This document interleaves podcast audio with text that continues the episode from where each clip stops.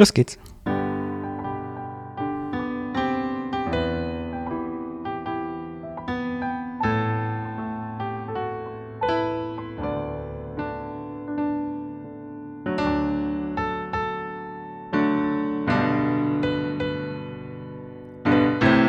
Ich habe mich wieder für die selbst eingespielte Klaviervariante entschieden heute von den fleißigen Handwerkern. Hier sind die Ostkinder Alex und Danny. Das ist der Podcast, einmal noch zur Erklärung für alle, die neu dabei sind. Wir reden über unsere Jugend und Kindheit im Osten und was sie aus uns gemacht hat, jeweils mit einem Wort, über das wir assoziieren, ein Thema, das wir besprechen und einem ostdeutschen Kleinstadt oder einem alten Foto von uns. Also das Gegenteil des Laber-Podcasts. Und deshalb, was ist das Motto dieses Podcasts, Alex? Wir langweilen nicht unsere HörerInnen. Richtig, und deshalb legen wir direkt los. Wie geht's dir? Alles ich gut? hätte ganz gut, aber ich hätte es, glaube ich, jetzt wirklich mit ein bisschen mehr Enthusiasmus vortragen können. Wir langweilen nicht unsere ZuhörerInnen. Das ist korrekt. Äh, Geht's dir dann gut? Wir haben uns ewig nicht mehr gesprochen. Ja, so am Mikro. fein. Ich habe auch vergessen, dass wir uns kennen. So lange haben wir nicht miteinander gesprochen. Als ich nach der Folge dachte ich, was ist das überhaupt hier? Ach ja, der Podcast, den gibt's ja auch noch. Aber wir sind wieder dabei. Während alle anderen Sommerpause machen, haben wir uns vorgenommen. ist es. Wir machen einfach weiter, dass ihr wenigstens irgendwas zum Hören habt. Auch wenn es wir sind. Ja. Wir, wir kommen automatisch schon in die Charts. Also einfach nur durch Leute, die neu reinkommen, werden wir hochgespült. Genau. So wenig ist auf den anderen Kanälen los. Alex hat mich freudestrahlend angerufen und hat gesagt, wir sind Platz 50 in den Tagebuchcharts bei iTunes in Norwegen. Norwegen hast du gesagt. Ja, okay. Nee, es ist ausnahmsweise sogar Deutschland. Also so langsam macht es sich bezahlt mit den fünf Sternen und guten Rezensionen. Macht ruhig weiter so. Okay, das thematisieren wir in der nächsten Folge. Die Leute langweilen sich jetzt schon. Wir machen Ja. direkt los mit unserer Pionierblase, unserer Feedbackrunde. Was hast du dazu zu sagen, Alex? Um was geht's da? Also äh, erstmal eine große Entschuldigung vorab, aber das machst du ja gleich, äh, aber ich bin schuld, denn äh, wir haben tatsächlich vor Ewigkeiten einen richtig, richtig geilen Audiokommentar bekommen, eigentlich sogar drei, wenn man es genau nimmt. Und äh, ja, wir haben die tatsächlich verschludert. Du hast sie verschludert. Ich habe sie verschludert, aber wir haben ja einen Podcast mit zwei Personen, also teilen wir natürlich die Verantwortung. Und ansonsten zur Erklärung natürlich. Also was ist denn die Pionierblase? Äh, das ist die Rubrik, wo ihr äh, uns Audiokommentare schicken könnt. Idealerweise, wir freuen uns immer sehr darüber, ähm, aber natürlich auch äh, Texte, falls ihr sozusagen nicht reinsprechen wollt. Und wir geben eure Stimme hier wieder. Das können Meinungen, Antworten, Kommentare äh, auf unsere Folgen sein oder Worte oder Themen. Und ähm, ja, und wir wollen immer uns äh, äh, sozusagen euch diesen Platz hier widmen. Und wie schafft man das? Weißt du das, Danny? Sonst muss ich das mal erklären. Ja, man spricht uns was ein, entweder per E-Mail, per WhatsApp, per Signal, per Telegram, per Audiokassette, was immer auch immer uns schicken will. Wir nehmen alles, alle Formate an. Schickt uns, was ihr wollt. Audiokassette, boah, da, da wäre ich jetzt aber, da hätte ich jetzt echt ein Problem. Hast du noch einen Kassettenrekorder? Nein. Aber ich würde mir einen kaufen, wenn es soweit ist. Wahrscheinlich sind die Dinge jetzt schon wieder so teuer, dass man die sie kaum noch Vielleicht, leisten Alex, kann. haben wir auch schon 28 Audiokassetten bekommen und du hast sie alle verschludert.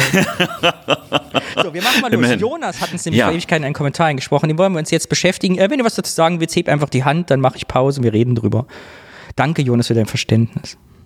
Dankeschön. Hallo Danny, hallo Alex, hallo liebes Kollektiv. Hier grüßt jetzt Jonas in die Runde. Ich bin ein bisschen jünger als ihr, um diese schöne Tradition gleich mal aufzugreifen, am Anfang das Alter zu sagen.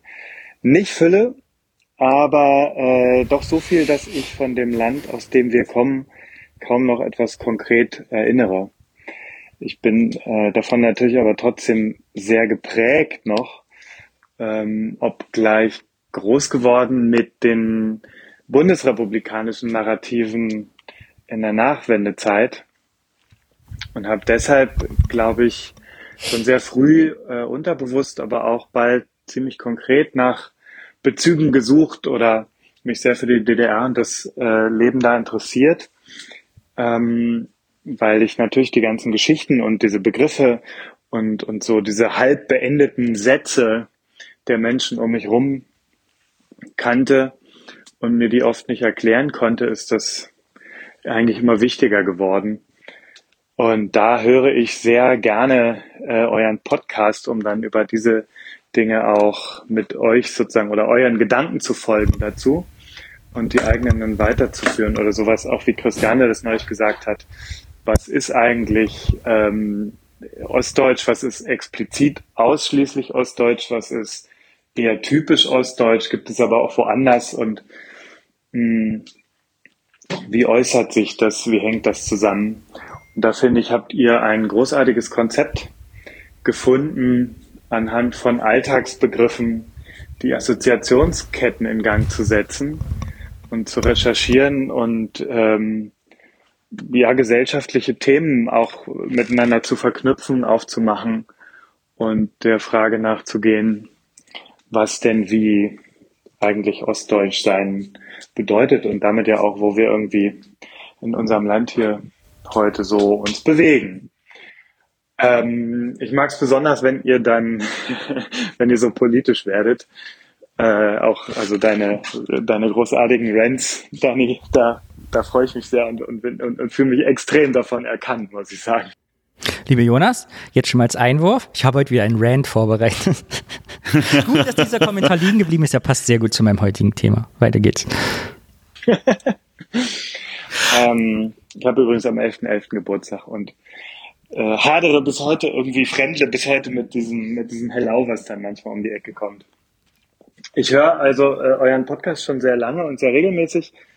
Ähm, manchmal gibt es aber doch irgendeine Folge, die mir offenbar so äh, durchrutscht und die ploppt dann hier irgendwann später ähm, auf auf dem Gerät. Und deshalb nutze ich jetzt mal den eigentlich uralten Kaffee der Jugendweihe, um euch finally eine Sprachnachricht zu schicken.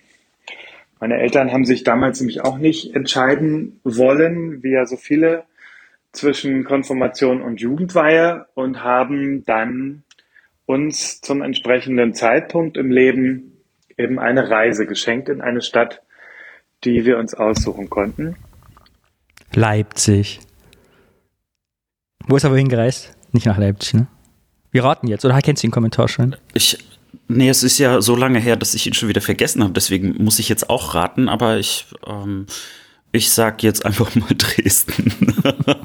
Gott, wir sind, so, wir sind so eng wahrscheinlich im Ausland, Alex. Es ist doch schon besser. Und das war in meinem Fall dann so um die Jahrtausendwende als Ältester. Und ähm, das war insofern auch ein cleverer Schachzug meiner Mutter, weil sie dadurch auch endlich ihrer eigenen Reiselust mehr nachgehen konnte. Das ging, glaube ich, nach der Wende erstmal nicht so richtig, wegen ja, halt äh, arbeitslos und kein Geld und die Unsicherheit dann, wie das alles so weitergeht. Ja, das ist genau wie bei uns. Meine Mutter ist das erste Mal nach Moskau geflogen mit mir, weil mein Bruder da geheiratet hat. Und da musste ich nämlich mit, glaube ich, weil es auch ihr erster Flug war, damit sie weiß, wie es geht. So wurde ich missbraucht, auch als Sohn. Ich kenne das, wenn die Eltern mit einem in Urlaub fahren wollen. Und drei kleine Kinder. Und ähm, so fuhren wir also dann um die Jahrtausendwende im Nachtzug nach Paris. Meine Mutter ist ja fast wie Dresden bei der Hand und zeigte mir in den kommenden Tagen Paris, als sei sie da schon hundertmal gewesen.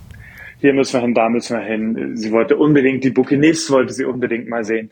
Montmartre natürlich, denn weil sie Sorbonne, Jardin de Luxembourg, alles Mögliche und wusste genau, äh, was sie mir wo zeigen will und, und erzählte dazu Anekdoten und Dinge. Ich habe damals die Allmacht meiner Mutter noch nicht in Frage gestellt, aber später dämmerte irgendwann die Frage, wie hat die das denn eigentlich gemacht? Woher wusste die das? Wie konnte die mich durch diese Stadt führen, die sie gerade zum ersten Mal selbst betreten hatte und ich glaube auch zum einzigen Mal überhaupt? Und dann kam in der Erinnerung ein Moment hoch, wo wir auf dem Centre Pompidou stehen. Mit diesen Rolltreppen so vor Augen und dem Blick über die Stadt. Und sie kniff ein Auge zusammen und sagte, ah, hier hat er gestanden. Aha, habe ich gedacht. Denn gemeint war Henri Cartier-Bresson, der Fotograf. Wir hatten zu Hause ziemlich viele von diesen kleinen Fotoposch-Büchern. Ich weiß nicht, ob ihr die kennt. So mhm. kleine, schwarze, broschürte Fotobände waren das. Nicht mal A5 groß. Die gab es so im Französischen Kulturinstitut und in Linden zum Beispiel, genau wie so Schallplatten und Literatur und so. Und die habe ich als Kind sehr gerne durchblättert. Die waren aber auch wie so ein Heiligtum. Ich musste die immer sehr vorsichtig behandeln und zurückstellen, so weil die meiner Mutter auch so wichtig waren. Ich glaube, die haben nicht nur meine Reiselust nach Paris geweckt, sondern eben auch das ganze Wissen meiner Mutter über diese Stadt erzeugt. Und äh, die hat die wahrscheinlich so oft durchgeblättert und, und sich so in diesen Bildern versinken lassen. Und diese Bilder haben sie so geprägt, dass die ein, ein vor ihrem inneren Auge so ein Bild von Paris hatte wie so ein Stadtplan, auf dem wir jetzt, als wir dort waren, nur noch so zu wandern brauchten. Und äh, das ist so ein Moment, für den ich sehr dankbar bin, weil das so, so eine dieser kleinen Geschichten ist, wo ich mir einbilde, dass ich ähm, ein bisschen was von dem Leben meiner Eltern in der DDR verstehe oder so eine Facette davon. Das äh, fiel mir jetzt dazu ein, deshalb habe ich euch das erzählt. So, das ist jetzt aber viel länger geworden, als ich eigentlich wollte, aber ihr könnt das ja auch äh, grob kürzen und schneiden und alles. Für jetzt aber Schluss. Danke. Ciao. Danke, Jonas. Hier wird nichts gekürzt. Wir spielen alles aus. Aus, ihr wollt das so. Vielen Dank. Ja, und davon mal abgesehen, du musstest so lange warten, dass wir das senden. Also dann erst recht die 100 Prozent. Ja, vielen Dank für die schöne Geschichte. Ah, ich ähm, könnte heulen. Ja, ich, es ist auch, ah, ja, auf jeden Fall auch toll erzählt. Also äh, genau deswegen macht es so viel Spaß, also äh, Kommentare von euch zu bekommen, weil es nochmal eine weitere Facette einfach auch äh, in unserem schönen kleinen Hobby mitgibt. Ich finde es vor allem, äh, dass die äh, Geschichten irgendwie doch alle ähnlich sind. Ich habe das ja mit meinen Eltern ähnlich. Also ich habe hier erst angefangen, mit meinen Eltern Urlaub zu machen, weil ich schon lange hier in Köln äh, gewohnt habe. Wir haben das ja schon mal besprochen, dass wir ja äh, als Kind war ich nie im Ausland oder so. Hatten wir schon mal das Thema. Und ich war aber, als äh, ich dann erwachsen in Köln war, wir mit meinen Eltern schon in Kairo zum Beispiel bei den Pyramiden oder auf der Akropolis oben gestanden. Und was ich bei uns eben auch immer mitträgt, weil mein Vater wäre Geschichtslehrer. Und immer wenn wir irgendwo sind, kommt das Thema auf, dass meine Eltern immer sagen, sie hätten nie gedacht, dass sie hier mal sind oder hier mal hinkommen. Und nie, du, hätte man vor 30 Jahren gedacht, das und so. Das trägt sich auch in unserer Familiengeschichte so durch, dieses, man hat immer nur Bilder gehabt und auf einmal, wenn man da ist, ist das das Thema. Das Thema ist nicht, oh, wie schön jetzt die Pyramiden sind, sondern, ach, dass wir hier sind. So, das trägt sich durch die ganze Erlebniserfahrung. Die gleiche Geschichte habe ich tatsächlich auch bei meiner Mutter. Äh, sie war ein großer Fan äh, von äh, Kinofilmen, vor allen Dingen französischen. Und Catherine Deneuve war sozusagen so eine ihrer Lieblingsschauspielerinnen. Und es gab einen Film, den sie in ihrer Kindheit in der Sowjetunion gesehen hat, die Regenschirme von Cherbourg. Und das ist ein Ort in Frankreich, den sie also zu der damaligen Zeit nicht gedacht hätte, dass sie den jemals betreten kann und sehen mhm. kann, weil es einfach die westliche Welt war. Und dann ist ja die Mauer gefallen und auch damit auch der eiserne Vorhang dann irgendwann auch später. Und wir sind tatsächlich dann in Cherbourg gewesen. Es war für meine Mutter so ein Anliegen, in diese Stadt zu fahren, obwohl ich, also ich will da jetzt nicht böse gegenüber den Bürgerinnen von Cherbourg sein, aber es ist jetzt keine wahnsinnig wichtige Stadt, glaube ich, die man unbedingt gesehen haben muss. Aber wir sind extra dahin gefahren, weil wir in der Nähe waren. Und meine Mutter hat sich äh, vor so ein Café gestellt oder so, so ein Bistro. Da gibt es auch ein Foto von. Äh, und sie wollte unbedingt, also einfach Teil dieses Films sein, weil es auch Teil ihrer Erinnerung war. Und da war genau das Gleiche, dass sie gesagt hat, ich hätte niemals gedacht, dass mhm. ich hier jemals stehen würde. Also sie war also die hat noch Jahre später nur darüber nachgedacht, dass sie dort vor diesem Bistro stand in Cherbourg und dass sie Teil dieses Films sein konnte. Also vielen Dank, Jonas. Du hast uns wieder was in den Kopf gesetzt. Falls sich noch jemand angesprochen fühlt, sagt, solche Erinnerungen habe ich auch, aber mir ging es ähnlich. Sprecht uns was auf oder schickt uns eine Textnachricht, dann lesen wir die vor. Genau, und der Jonas hatte ja noch die Jugendweihe erwähnt, äh, wer die Folge noch nicht gehört hat. Äh, Folge 17. Es gibt noch da mehr Kommentare von Jonas, die spielen wir beim nächsten Mal ein. Wir heben uns nämlich die Perlen hier auf. Aber ich habe noch was anderes mitgebracht, Alex, weil der Stefan vom Fernsehpodcast hat mir einen Link geschickt zu Nils Bokelbergs Podcast äh, mit Paula Irmschler. Kennst du Paula Irmschler? Nein, aber ich kenne wenigstens Nils Bokelberg. Ich bin ganz stolz, dass ich 50 Prozent der Namen kannte. Die kommt aus Dresden gebürtig und ist äh, Journalistin und Autorin. Die hat ein Buch geschrieben und mehrere Bücher und schreibt unter anderem für die Titanic auch. Da dachte ich, kennst du vielleicht, du bist ja so ein Satiriker. Und äh, der hat dann gesagt, hör mal den Anfang des Podcasts an, ich habe ein bisschen zusammengeschnitten, das wäre doch unser Thema. Weil sie wohnt in Köln und was unterscheidet Köln eigentlich zu ihrer Heimat Dresden?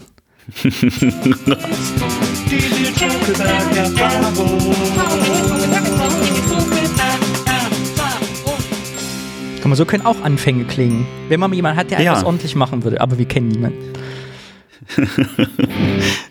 Hallo, liebe NBE-ZuhörerInnen. Herzlich willkommen zu einer neuen Folge der Nils Bokeberg-Erfahrung. Und äh, Ich spul mein gleich ein bisschen Gast vor. Ist jemand, auf die ich mich sehr gefreut habe und auf die ich mich auch schon sehr lange freue, weil wir haben es schon ein paar Mal versucht. Herzlich willkommen, Paula Irmschlein. Hallo, ja, ich freue mich auch, dass es endlich geklappt hat.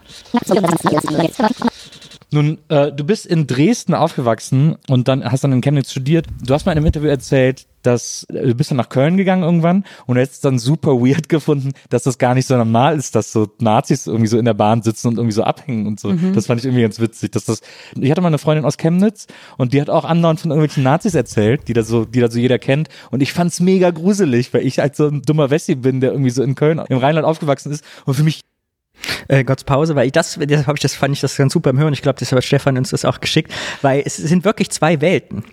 Also der Nies Bokelberg, ist erste Assoziation ist halt, es ist witzig, dass so, wie sie das so sagt. Und für uns war das halt für dich ja auch irgendwie Realität. Du hast die Geschichte erzählt, wie du vom Sonnenblumenhaus standest mit den Linken, weil die Nazis da wie standen in den 90er. Für uns in Thüringen kannten wir das ja auch ein bisschen weniger als Kleinstadt, aber es war ja präsent. Und dass es offensichtlich hier eine Parallelwelt gibt, wo das gruselig ist, statt normal irgendwie, ne? Also nicht gruselig normal wie bei uns, sondern gruselig, dass es passiert. Also bei uns Ja. war es auch gruselig. Ja, fand ich ganz spannend. Ich spiele mal weiter. jeder Nazi, den man sieht, sofort die, das allergrößte vorstellbare Angstmomentum ist. Und, und Leute, die von da kommen, für die denken so, hä, ist doch voll normal, dass die einfach, dass die überall abhängen. Ja, ja, total. Also äh, es geht mir nach wie vor so. Also genau, als ich ähm, nach Köln gezogen bin, äh, so 2015, 2016, da wurde sich dann so, bin ich auch relativ schnell in so eine WG gekommen, einfach weil ich mir, weil ich mir nichts anderes leisten konnte von irgendwelchen linken Leuten und so. Und dann sprachen die dann so von dem einen Nazi in Chorweiler oder dieser einen Nazi-Sache. Und ich, was, was? Was ist jetzt euer Problem? Und mir ist dann auch recht schnell aufgefallen, okay, ich fahre mit dem Bus und ich sehe einfach null Nazis und ich muss am Hauptbahnhof ganz normal vor irgendwelchen Männern oder so Angst haben, die, also irgendwelche Pickup-Artists oder so, aber ich muss jetzt gar nicht irgendwie vor Nazis Angst haben. Interessant. Klingt jetzt, wenn man eine seltene Tierart spricht, irgendwie. Ja- Ich, äh, aber ich, es ist so lustig, vor allen Dingen äh, diesen Einsatz, dass sie sagt, diesen einen Nazi. Das ist mir irgendwann auch aufgefallen, dass wenn ich jetzt hier so Dokumentationen oder so hier manchmal Spiegel-TV-Reportage sehe, äh, äh, tatsächlich über Köln und Bonn, da sind dann immer so ein oder zwei oder drei Namen und die kennt man dann, weil die dann auf einer Demo dann da sind. Das hat mir mal auch äh, so, so äh, eine Linke dann auch mal so, so erzählt und ich fand das auch erstmal so merkwürdig, dass man so diese Menschen kennt, weil für mich war das immer so eine große Masse. Also es klingt jetzt so, als ob irgendwie 100.000 Nazis in Rostock rumlaufen würden. Aber in den 90ern war das äh, ja auch optisch ja wirklich sichtbar. Also die, die, die ganzen Glatzen da. Ja, und jetzt geht es noch ein bisschen weiter und da musste ich mich, habe ich nie drüber nachgedacht, aber als ich nämlich aus Thüringen nach Köln kam, als schwuler Mann, ging es mir nämlich genauso. Die Frage, wo kann man eigentlich hingehen und wo findet man Nazis und wo nicht? Und das finde ich nochmal eine spannende Perspektive, weil ich da noch nie drüber nachgedacht habe, aber mir es eigentlich quasi intuitiv so ähnlich ging. Ähm, und dann auch immer wieder dieser, dieser Wechsel, wenn ich dann doch wieder in Sachsen bin, ach ja, so ist das ja hier und also doch immer noch so ein Kulturschock. Und auch bis heute, was ich auch interessant finde, ist, wenn so mich Leute besuchen in Köln, ja, wo kann man denn hingehen? Und dann sage ich, man kann in Köln einfach überall hingehen. Das ist das Schöne an dieser Stadt. Du kannst überall einfach reingehen und da bist du dann. Und das kannst du halt in Sachsen einfach nicht machen. Also du weißt genau, du hast deine drei Läden, wo du hingehen kannst, ohne dass du Stress hast. Und dann machst du das halt. Das sind dann die Zeckenkneipen oder müssen nicht alles immer so explizit linke Sachen sein, aber ja, Ja. es gibt einfach Orte, die nicht Es gehen. gibt quasi explizit rechte Orte, an die ja, man nicht, an genau, die man nicht, genau. an die man nicht ja, muss, und das ist so, da, da muss ich dann auch immer mal wieder noch umswitchen in meinem Kopf, ja. Ja, und das fand ich mal schön als Anfang irgendwie, weil das uns ja auch irgendwie betrifft. Ja, sehr schön. Vielleicht sollten wir sie auch mal hierhin einladen. Dann könnte es, glaube ich, noch sehr Paula, interessant zu werden. Ja, wenn sie noch in Köln lebt. Aber wir machen ja eh alles digital. Es Du ist eigentlich egal, wo man Du ist. musst sie einfach treffen. Ja, aber da sie ja jetzt Kannst du in alle Kneipen kann, sind es sehr viele Kneipen, in, die, in der ich sie treffen könnte.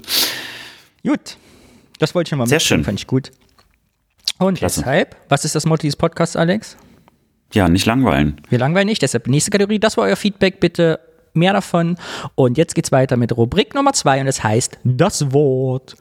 Und diesmal bist du dran, Alex. Du hast uns ein Wort mitgebracht, von dem ich nicht weiß, um was es geht. Du hast dir dazu was ausgedacht und wir reden einfach spontan darüber.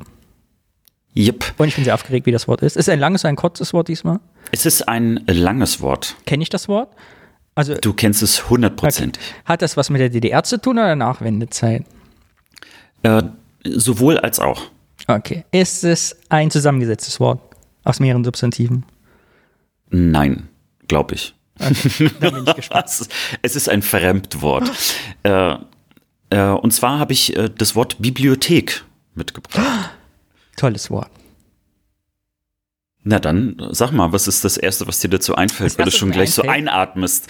dass ich als meine allererste Assoziation, die ich jetzt äh, habe, ist, dass ich nach der Wendezeit, also in der Kinderabteilung der Bibliothek bei mir im Heimatort sehr viel rumgehangen habe. Genau. Und irgendwie war die Bibliothekarin da sehr nett und es gab irgendwas, ein paar Kinder waren da und ich habe da irgendwie sehr viel Zeit verbracht. Habe ich 30 Jahre nicht mehr drüber nachgedacht. Jetzt, ich habe wirklich das erste Mal wieder diese Gedanken im Kopf, das muss ich ein bisschen ordnen. Und ein Jetzt fällt mir das überhaupt erst ein, dass ich das eigentlich bis heute in meinem Leben weiter. Ich habe wirklich, also ungelogen, fällt mir jetzt in dem Moment ein, dass ich ja meine Karriere als Künstler und Grafiker da eigentlich schon mit sieben, acht Jahren geformt hat. Weil weißt du, was mein größtes Hobby in der Bibliothek war? Ich habe 30 Jahre nicht drüber nachgedacht. Das erste Mal wieder. Die Malbücher ausmalen. Es gab in der Wendezeit häufig in der Bibliothek so Kassetten zum Ausleihen. Gab es auch so Kassetten, ne? Musikkassetten. Ja. Und die hatten häufig kein Cover. Weil die weg waren, rausgeklaut. Aber ich meine, auch die DDR hat bestimmt auch so gebrauchte Sachen woanders hergekriegt. Und ich habe Musikkassettencover gemalt. Nachgemalt. Also so weißes Papier, Buntstifte und habe die dann in die Kassetten der Bibliothek reingemacht. Das war mein Hobby. richtig süß. Aber interessant, habe ich wirklich, äh, wirklich, äh, habe ich vergessen. Das fällt mir jetzt erst wieder ein. Herrlich. Das, Ähm, das war meine Kindheit. Meine- Ja, Deine äh, Kindheit in der Bibliothek. Ich habe aber nie gelesen, sondern wirklich, ich war nicht in der Bibliothek, um zu lesen oder wissen, sondern mir Bücher anzugucken, Fotos, Bilderbücher, klar, also jetzt so ja, wie alt wäre ich gewesen sein, 9, 10, äh, 8, 9, 10 und 11 vielleicht. Aber ich fand die Atmosphäre einfach in der Bibliothek schön. Da kommen Leute und gehen, leihen sich was aus, was leihen sich die Leute so aus, ein bisschen, das roch sehr gut. Ich mag ja Papier bis heute. Ja. Und die an- andere Assoziation zum Wort muss ich mir überlegen. Aber warum hast du das Wort mitgebracht? Möchtest du vielleicht kurz das iPhone Hier, ausmachen? Ich kriege es nicht hin. Es ist aus, dass auf meinem Computer die Geräusche auch auf meinen Kopfhörer kommen oder gar nicht kommen. Sie kommen einfach hier raus. so. Es tut mir sehr leid, Na es gut. ignorieren wir. Piepen hören wir gar nicht. Ja, ähm, ich habe es tatsächlich äh, mitgenommen, weil äh, ich habe einen Film geguckt und in diesem Film hat die Mutter die Kinder gezwungen, immer ein Buch in der Bibliothek zu lesen. Und irgendwie dachte ich so äh, an meine Zeit zurück, weil meine Eltern waren ja so äh, Bücherwürmer und haben ja sehr, sehr viel gelesen und ich war im Prinzip auch also man kann sagen, auch sozialisiert, äh, in eine Bibliothek zu gehen. Das war ja nicht nur in der Schule, dass man uns beigebracht hat, also wie man Bücher in der Bibliothek findet. Ich weiß gar nicht, ob du dich noch dran erinnerst, dass man früher sowas gelernt hat. Ich weiß gar nicht, ob man das heute noch macht. Äh, Im Studium mussten wir das auch noch mal machen. So dieses so, äh, wie finde ich einen Autor und wo ist dann das Buch eingesetzt und so.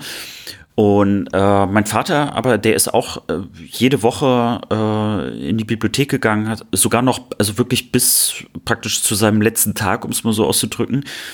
Und äh, der hat äh, immer mehrere Bücher ausgeliehen, immer im Jutebeutel dann mitgebracht. und ich habe auch meistens immer viel zu viele Bücher und äh, aber auch äh, Kassetten, sowohl Audio als auch später dann auch Video. Äh, Schallplatten früher auch, habe ich alles immer so mitgenommen und habe selten, also mehr als die Hälfte davon überhaupt geschafft, weil man muss die Dinge ja auch zurückgeben. Ich musste auch sehr viel ähm, Geld zahlen an Strafe. ja, ne, aber ich war jemand, der äh, dann doch häufiger mal vergessen hat, irgendwie was zurückzubringen. Äh, und äh, deswegen da, war- da war ich schon so jemand, der auch immer äh, unpünktlich war, was solche Sachen anging. Ja, und ich habe mich aber an äh, an mehrere Sachen erinnert. Zum einen, was habe ich mir eigentlich gerne in der Bibliothek ausgeliehen? Das war auf jeden Fall Asterix. Also alles, was mit Asterix und Obelix zu tun hatte, die, also so Comics habe ich mir tatsächlich äh, früher gerne ausgeliehen. Aber äh, ich habe mich auch noch mal erinnert, und das war noch vor der Wende, wo ich das erste Mal ähm, äh, praktisch mich habe aufklären lassen. Ich habe nämlich ein Aufklärungsbuch damals ausgeliehen. Das war noch auch so äh, mit Schwarz-Weiß-Fotos und äh, das war so ein kleineres, äh, dünneres Buch, wo das dann so erklärt worden ist, also Mama und Papa und hier und da. Und ich weiß noch, wie ich äh, zu meinen Eltern dann gegangen bin und wir dann am Küchentisch darüber gesprochen haben. Also ich habe mhm. im Grunde genommen meine sexuelle Aufklärung vorweggenommen. Also quasi meinen Eltern erzählt, was ich gerade alles in dem Buch gelesen habe und gelernt habe. Also die mussten mich gar nicht mehr aufklären, sondern das habe ich dann da gemacht. So und äh, das fand ich irgendwie schön. Also das hat die Bibliothek letztlich äh, ermöglicht, äh, weil das war ja so ein bisschen so so eine Art Google äh, der Vergangenheit. Ne? Nur, dass man eben nicht was unbedingt suchen musste, sondern ich bin manchmal eben auch aus Langeweile in die Bibliothek gegangen. Äh, zum einen, meine Eltern haben mir immer erlaubt, in die Bibliothek zu gehen. Das war immer was ganz Seriöses. Also da kann man ja nichts anstellen, so ungefähr. Und das zweite ist, äh, dass ich dann da irgendwie gerne Zeit verbracht habe, weil ich dann für mich war und habe im Prinzip immer so durch die Bücher geguckt. Was gibt's denn da? Gibt's was Neues? Ähm, ich fand auch mal, ich war mal ganz begeistert, wenn ich gesehen habe, dass es neue Bücher gibt, die ich irgendwie toll fand. So, das ist auch das, den gleichen Effekt habe ich heute noch, wenn ich in eine Buchhandlung gehe, ja. obwohl es natürlich viel, viel mehr neue Bücher gibt.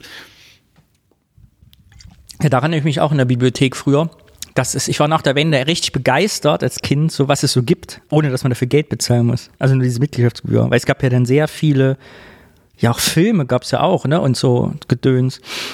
Ja, war ja. ganz äh, so bunt auf einmal alles. Sehr, sehr bunt. Und wir hatten, bei uns war das sehr pompös damals, wie man so sagt. Äh, wir hatten eine Schlossbibliothek bei uns im Schloss in Sondershausen, meine ich.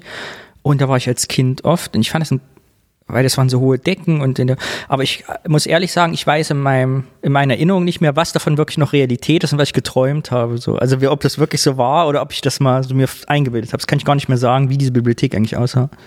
Ist so verschollen in der eigenen Vergangenheit. Ne, ich erinnere mich im Prinzip nur an zwei Bibliotheken. Also die eine, die ich wirklich noch in Lüttenklein damals in der äh, Vorwendezeit gesehen habe. Äh, das Gebäude steht wahrscheinlich nicht mal mehr. Äh, das war aber immer sehr lichtdurchflutet, also war eigentlich auch sehr schön, aber trotzdem ein sehr modernes Gebäude. Und die zweite Bibliothek, die war dann schon, als wir umgezogen sind, äh, einem ganz anderen Ort. Die gibt's dort auch nicht mehr, die ist ein bisschen umgezogen. Aber das war ein komplett neu gebautes Gebäude und äh, dadurch war da eben auch, also die ganze Bibliothek zwar relativ klein, aber äh, so, so ein Ort auch wirklich zum Wohlfühlen. Also da war dann so alles total äh, schnieke. Schön. Was hat Bibliothek? Bist du heute noch in Kölner Bibliothek Mitglied oder hat sich das bei dir?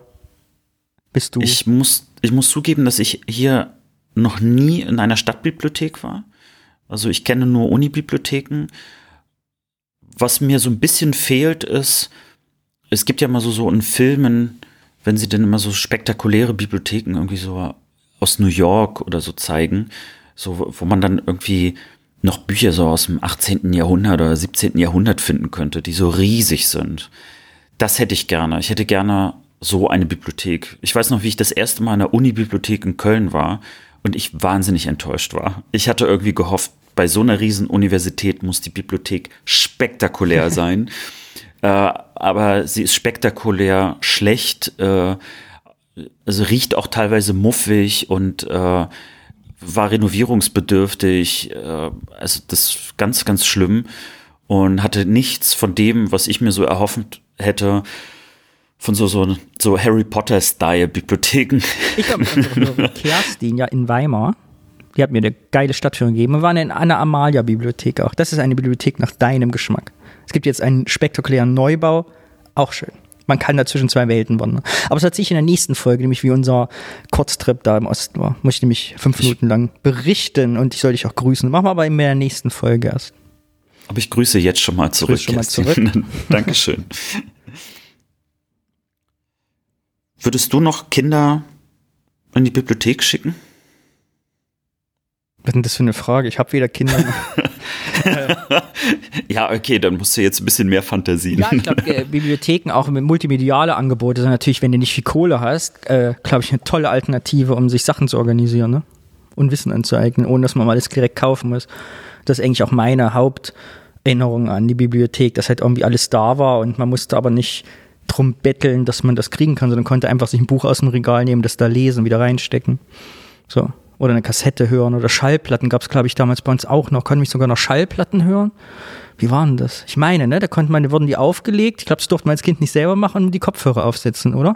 Ja, genau. Ich meine, ja. Hm. Genau. Ja, spektakulär, ja.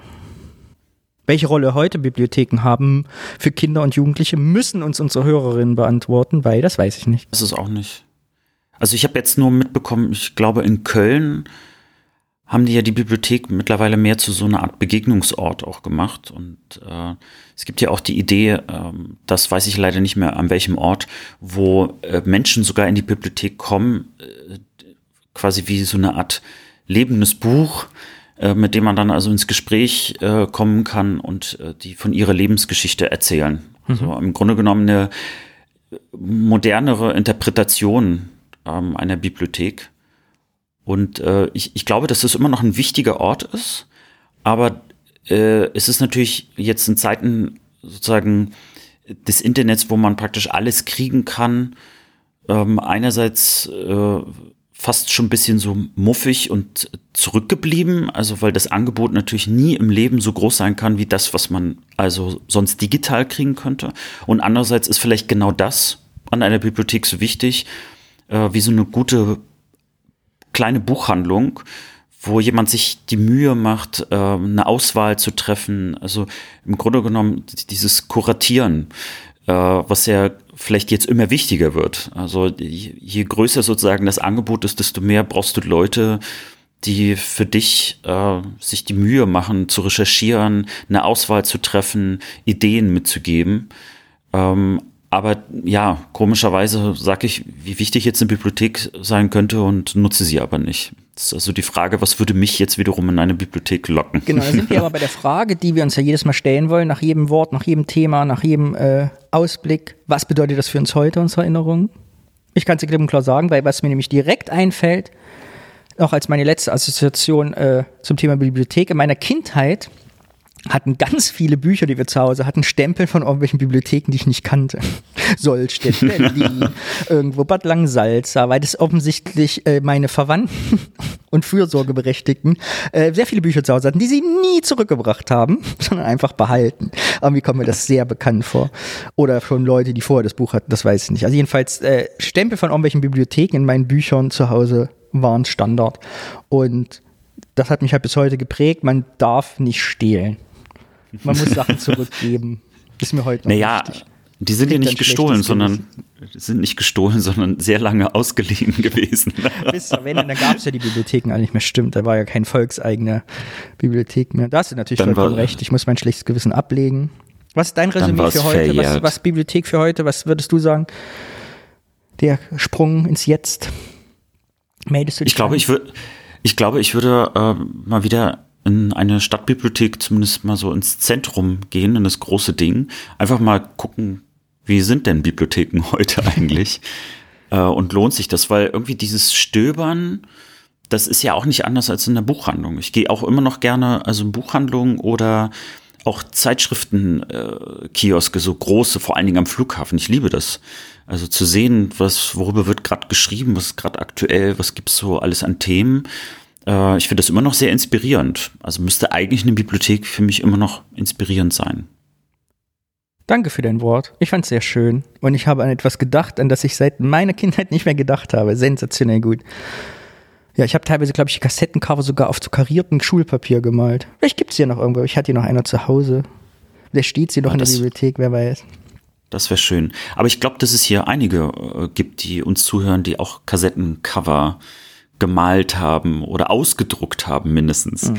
Das habe ich auch mal. CD-Cover auch irgendwo ausgedruckt, damit es dann hübsch aussieht äh, für die selbstgebrannten CDs. so, Unsere jüngeren Hörerinnen werden sich fragen, was sind CDs? Und deshalb machen wir direkt weiter mit. Moment, ich, mir ist der Kopfhörer aus dem Kopf gefallen. So, mit weiter mit der nächsten Rubrik und die ist das Thema. Genau, und das Thema ist, jemand, äh, zum Beispiel der Danny heute, mhm. äh, bringt ein Thema mit, das du recherchiert hast, äh, von dem ich erstens nicht weiß, was für ein Thema das ist und was du recherchiert hast.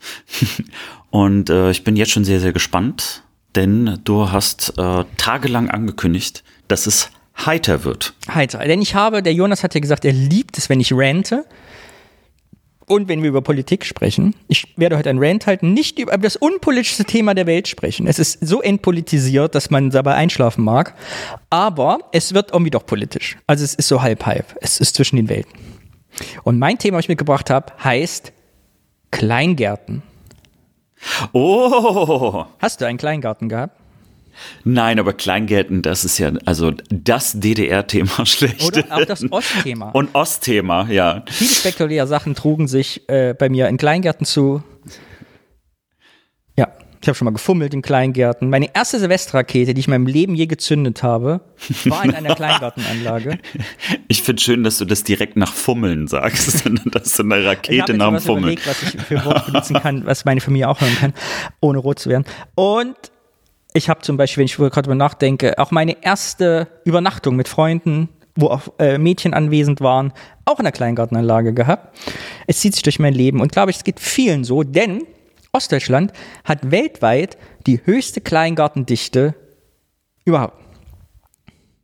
Möchtest du ein bisschen was zu Kleingärten wissen? Soll ich mir was erzählen zu diesem Thema? Ja, auf jeden Fall. Das war nämlich der einzige Fakt, den ich kannte. Der einzige dass wir tatsächlich, ja? ja, dass wir tatsächlich die größte Kleingärtendichte der Welt hatten. Was an sich schon ein, finde ich, spektakulärer Fakt ist, den einfach jeder halt wissen sollte. Nur Platz für kleine Gärten. Ja, es gab 1976 wurde das standardisiert und zwar äh, bekam jeder 600 Quadratmeter und man durfte maximal eine 25 Quadratmeter große Hütte drauf bauen. Aber die Geschichte der Kleingartenanlage ist eigentlich viel länger, schon nämlich 200 Jahre. Und du kannst dir vielleicht denken, die Kleingärten kamen ursprünglich auf äh, in Zeiten der Industrialisierung, als die Städte immer größer wurden, als äh, Kohle da war, es wurde schmutzig, rauchig, dreckig, die Leute arbeiteten viel. Man suchte halt in den immer engeren Bannungsräumen nach Möglichkeiten, irgendwie mal rauszukommen. Und da man ja äh, nicht weit raus konnte, nur mit ÖPNV, mit dem Bollerwagen oder zu Fuß, hat man halt um die Stadt angefangen oder mittendrin diese Kleingartenanlagen auszuweisen. Aber dir sagt ja sicher das Wort Schrebergarten etwas. Und wusstest du, warum der Schrebergarten Schrebergarten heißt? Nee, überhaupt nicht. 1864 hat Daniel Moritz Gottlob Schreber in Leipzig den ersten Schrebergarten gemacht. Hör auf, ja. das ist ein Name. Ich ja. dachte, Sch Schreben, das, ist irgendwie vielleicht so eine Art Herr Schreber, kommst Gartenarbeit. Du bitte? Daniel Moritz Gottlieb Schreber, kommst du jetzt zum Essen? So. und ursprünglich waren das so Spielplätze für Kinder mit Beeten für Kinder. Also Kinder sollten da quasi Landwirtschaft lernen und spielerisch rangeführt werden, so an die Gartenarbeit. Und schnell äh, verbreitet sich die Idee, aber in die ersten Gartenkolonien entstanden. Bis zum Anfang des 20. Jahrhunderts, also Ende 19. Jahrhunderts, gab es 40.000 Schrebergärten in Berlin. Und jeder, der jetzt unsere Hörerinnen und Hörer, der in der DDR groß geworden ist oder in der Nachwendezeit, wird die Augen zu machen und direkt diesen Geruch von diesen Kleingarten, Fertighäusern in der Nase haben diese Atmosphäre, wie es so ist, in diesen Kleingartenparzellen, in den Schrebergartenparzellen, in den Laubenpieperparzellen, wie man in Berlin auch sagt. Genau. Also irgendwie, ich glaube, die meisten von uns haben irgendeine Erinnerung daran. Hast du eine Erinnerung an Schrebergärten, auch wenn du keinen hattest, Alex? Ja, also natürlich ganz oft, das, äh, weil wir nämlich keinen hatten, aber mhm. äh, Kollegen äh, von meinen Eltern hatten meistens einen und deswegen sind die natürlich vor allen Dingen im Sommer eingeladen worden, hat immer was mit Grillen zu tun gehabt. Manchmal musste man auch da arbeiten, obwohl das nicht der eigene Garten war, aber vor allen Dingen dieses äh, mit mehreren Leuten zusammenkommen und grillen, das ist eigentlich so die Erinnerung für mich äh, bei Schrebergärten. Sehr gut. Ich habe dir mal einen WDR-Beitrag, äh, MDR-Beitrag mitgebracht zum Thema. Und ich würde sagen, wir hangeln uns da mal durch. Wir, wir hören da mal zehn Minuten rein und äh, reden zwischendurch mal drüber, über Fakten. Und wenn dir was einfällt, melde dich einfach, kannst auch dazwischen reden. Was hältst du davon? Sehr gerne. Sobald nicht wiedersehen würde. Wenn man das im Fernsehen gesehen hat, wie die die Mauer hochgebaut haben, das war doch katastrophal. Also sowas möchte man nicht noch mal erleben. Und das hat mich auch ganz schön fertig gemacht. Die Mauer stand und für Helga Hohner wurde ihr Garten das Tor zur kleinen Freiheit. In der DDR sollte der Sozialismus gestaltet werden. Zunehmend straffer organisiert, natürlich unter der Führung der Genossen, wurden die Schrebergärtner geduldet. Ja, es war wirklich nämlich so, so wie ich gelesen habe, dass zu Anfang der DDR-Zeiten diese Schrebergärten eigentlich ungern gesehen waren, weil man sagt, im Sozialismus so eigentlich dieses Kleinbürgerliche, dass jedem dasselbige gehört, eigentlich der Vergangenheit angehören. Man fand es nicht als modernen Schrebergärten zu haben. Und es gab am Anfang der DDR-Zeiten unter Walter Ulbricht auch die Versuche, äh, das abzuschaffen und neu zu organisieren, quasi eine Art kolchosenartig oder so weiß nicht, so Kibbutz-mäßig, hm. ne? wie genau kann ich das nicht rausfinden, aber dass man das versucht, auf neue Beine zu stehen und äh, quasi so gemeinschaftlich wie so, eine, wie so volkseigener Betrieb zu organisieren. Das ist aber halt nicht funktioniert und diese Schrebergartenwelt war da wohl so nach wie vor die Flucht ins Private, sich zu entpolitisieren, da rauszugehen, was irgendwie nicht so richtig eine Rolle gespielt hat und äh, Sachen anzubauen. Dem hat auch das Fernsehen der DDR Rechnung getragen. Am 27. Oktober 1968 geht Du und dein Garten mit der legendären Erika Krause erstmals auf Sendung. Insgesamt 480 Folgen der erfolgreichen Serie wurden ausgestrahlt. Und daran merke ich wieder, dass ich mit der DDR nichts mehr zu tun habe, weil mir sagt diese Sendung nichts. Kennst du die? Nee, die sagt mir auch nichts. Die, Lecke, die äh, legendäre Erika Schreiber, noch nie davon gehört.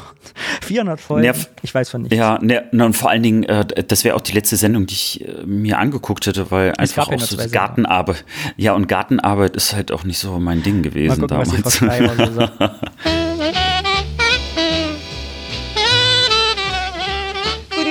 liebe Fernsehzuschauer und einen guten Tag den Kleingärtnern der Anlage Mühlenwiese Finkenhirt in Berlin-Rahnsdorf.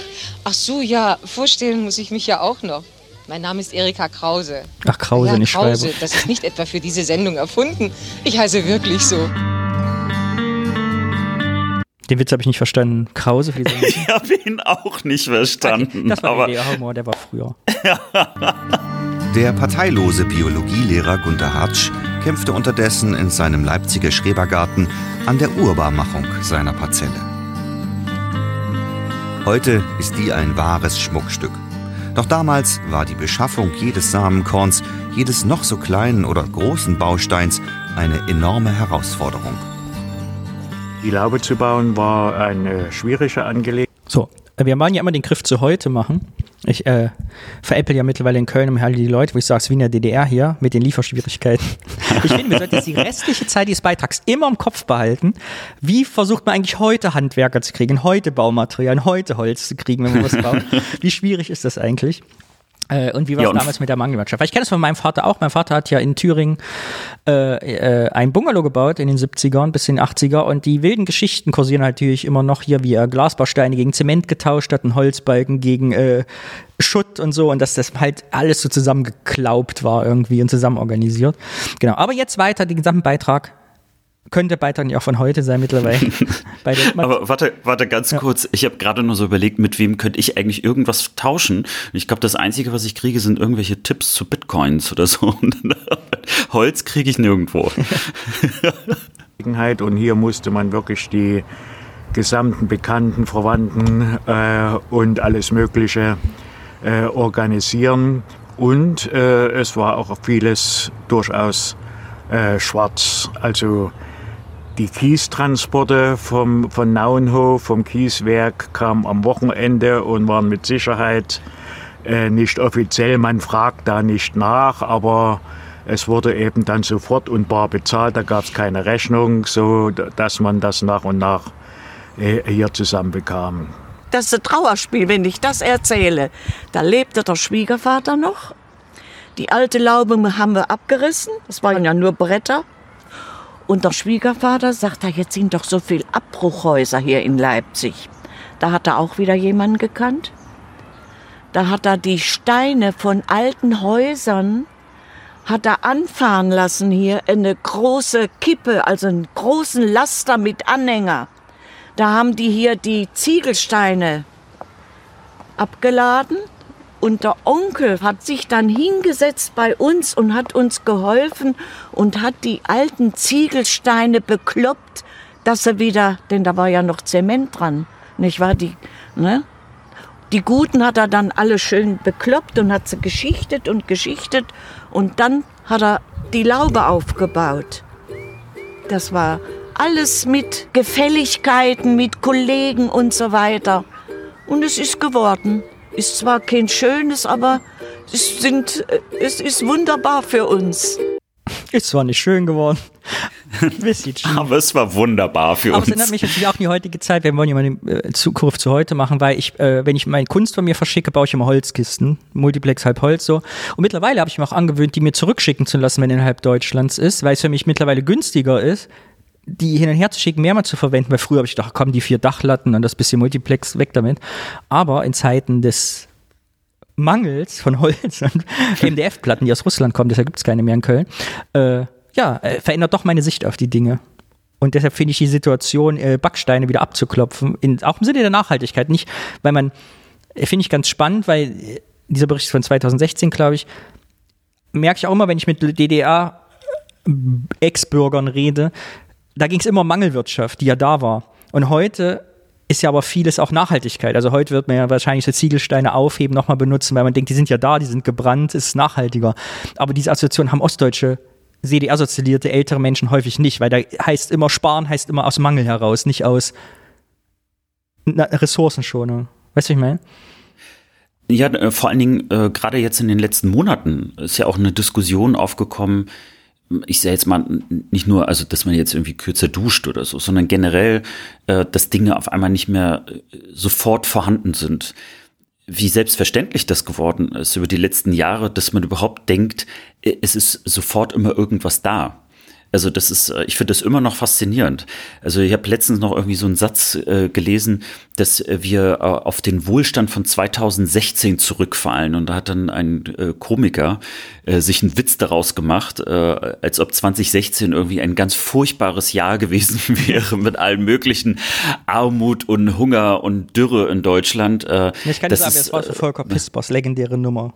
Ich glaube, die gab es in 2004, dann, wo man den Rückgriff gemacht hat. Mit kann, Sie können sich noch den Hungerwinter 2004 erinnern. Äh, ja, genau. also es ist, äh, also, aber genau das, ne, also dieses äh, aus dem wenigen, äh, was man hat, was anderes bauen, das finde ich nochmal interessant, weil de, man kann ja so ein bisschen den Stolz von ihr auch raushören. Ne? Also, hey, wir haben da irgendwie unsere Laube zusammengebaut. Äh, und ich glaube, es ist ein ganz anderes auch Lebensgefühl, äh, wenn du selber was aufbaust äh, weil dann, so du guckst dann ganz anders drauf. Ja, aber es ne? ist auch so typisch Ostdeutsch, finde ich, diese, man, äh, diese Ehrlichkeit, dass sie auch sagt, äh, ist nicht so hübsch geworden, was wir gebaut haben, es reicht. das ist auch so ein typisches Mentalding, wo ich äh, direkt ein warmes Herz kriege und Heimweh kriege. Ja. Äh, ich mach mal weiter. Gunther Hatsch ist bis heute ein passionierter Gärtner. Seine Leidenschaft jedoch gehörte stets den Rosen. Allerdings waren auch die, wie fast alles in der DDR, ein Engpass. Gunter Hatsch allerdings wusste diese Lücke gewitzt für sich zu nutzen. Ja, na, irgendwann in den Wintermonaten wälzt man natürlich dann auch Literatur und so habe ich dann ähm, mich kundig gemacht, wie man denn nun richtig professionell Rosen züchtet und habe dies begonnen mit Anzucht von Wildrosen und dann das Okulieren und äh, war ziemlich erfolgreich. Und dann habe ich natürlich auch durch Gaubelei, wie man auch in Sachsen sagt, oh. bestimmte Edelreiser. Hast du das gehört? Kaubelei hat er gesagt. Ja. Ja, letztes Mal bei Wer hätte das gedacht? Folge kannten wir das Wort ja. noch nicht und jetzt sind wir routiniert im Verwenden. so, ich kaupel hier mal weiter von Rosen bekommen, die nicht auf dem Markt waren. Und jeder, der in der DDR einen Garten hatte, weiß, dass er Edelrosen im Grunde genommen fast nie bekam. Ich hatte Ofenheizung, ich habe eine sehr hohe Wohnung, 3,80 Meter Altbau. Ich brauche also viel Kohle und noch besser wäre es natürlich bei einem Dauerbrandofen Koks. DDR-Braunkohlen, Hochtemperatur-Koks. Den gab es aber natürlich nicht auf dem Markt. Wie übrigens jetzt auch. Ich brauche mein Atelier, ich habe einen historischen Holzofen. Ich kann hier nur mit Holz heizen. Ich kriege einfach kein Holz und keine Kohle. Und das in Köln nirgendwo. Solltest du jemals irgendwo noch einen Sack Holz finden, Alex, denk an mich und schlepp ihn mir nach Hause. Ich sehe schon, vielleicht haben wir hier äh, irgendwelche ZuhörerInnen, die selber an Baumaterial kommen. Wäre das nicht lustig, wenn unser Podcast irgendwann selber zu so einer Art Tauschmarkt Oh ja. wird? Ich tausche Holz gegen Kunst. Ein Raummeter Holz, ein Bild. So, weiter geht's. Aber es ist mir gelungen, hier zu einem Kohlehändler dahingehend äh, den Kontakt herzustellen, dass wir natürlich auch gegen normale Bezahlung, aber auf alle Fälle bekam ich jedes Jahr meine eine Tonne Braunkohlen-Hochtemperaturkoks und er bekam von mir Rosen. Das ist eben auch spektakulär. Das haben wir ja vergessen auch, ne? Jetzt irgendwie in, in unserer Generation, dass die Leute in der Mangelwirtschaft der DDR ja also der hat jetzt nicht Kohlen gegen Baumaterial geschafft, sondern der Leute, der die Kohlen angestellt wollte, halt Rosen haben. Ist halt faszinierend. die Vorstellung, dass so, so ein Typ, der ganze Schweiß wie so ein Schornsteinfeger aussieht, mit, mit, mit den schwarzen Säck geschleppt und dann äh, mit den Rosenblüten nach Hause geht, finde ich ganz toll. Das ist wunderschön, das Bild. Ja. Also es gab eben nicht nur Baumaterial gegen Baumaterial, sondern es wurde alles gegen alles getauscht. Sorten, die es sonst nicht in der DDR gab. Das war illegal. Ich hoffe, dass ich nicht im Nachhinein, aber das dürfte jetzt verjährt sein nach 20 Jahren. Mord und Rosenkaufelei gibt's keine, keine Barriere.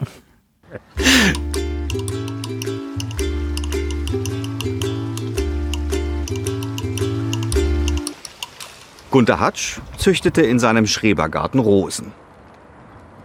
Rote Nelken wären ihm nie in den Garten gekommen, weder ins Beet noch in die Vase. Doch inwieweit drang die Politik von außen in seine kleine Oase? Agitation und Propaganda drangen nur selten in den Leipziger Schreberverein.